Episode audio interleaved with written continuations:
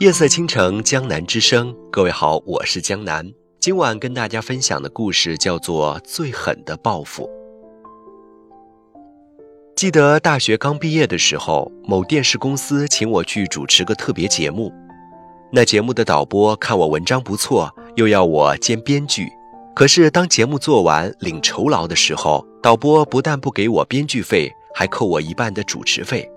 他把收据给我时说：“你签收一千六。”但我只能给你八百，因为节目透支了。我当时没吭声，照签了，心想君子报仇，三年不晚。后来那导播又找我，我还照样帮他做了几次。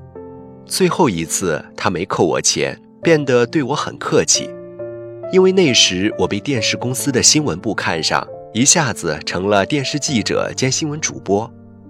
我们后来常在公司遇到，他每次都笑得有点尴尬。我曾经想去告他一状，可是正如高中那位同学所说，没有他，我能有今天吗？如果我当初不忍下这口气，又能继续获得主持的机会吗？机会是他给的，他是我的贵人，他已经知道错，我何必去报复呢？后来我到美国留学，有一天，一位已经就业的同学对我抱怨，他的美国老板吃他。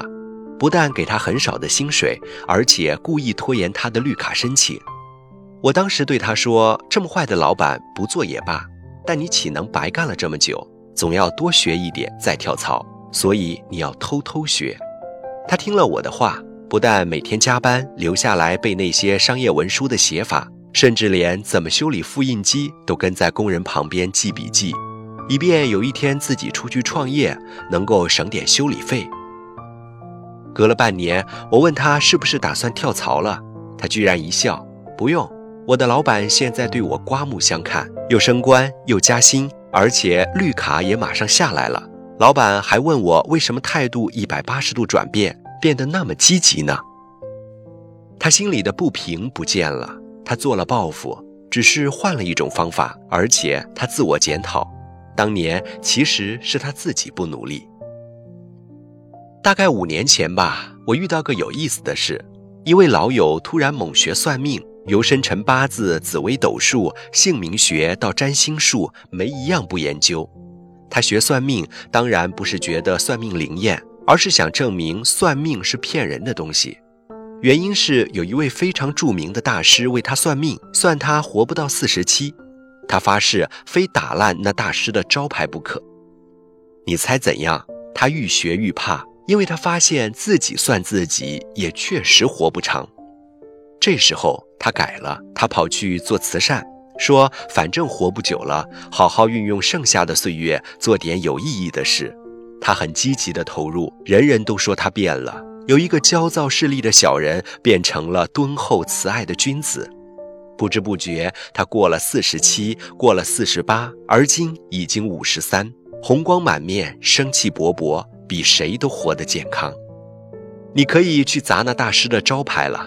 我有一天开他玩笑，他眼一亮，回问我为什么，又笑笑说：“要不是那人警告我，照我以前的个性，确实四十七岁非犯心脏病不可。他没有不准呐。”各位朋友，你喜欢逞强斗狠吗？你总是心有不平吗？你有此仇不报非君子的愤恨吗？请想想我说的这几个故事。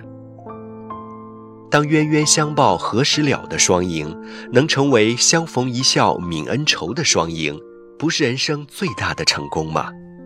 你要知道，敌人、仇人都可以激发你的潜能，成为你的贵人。你也要知道，许多仇怨不平，其实问题都出在你自己。你更要知道。这世间最好的报复，就是运用那股不平之气，使自己迈向成功，以那成功和成功之后的胸怀对待你当年的敌人，且把敌人变成朋友。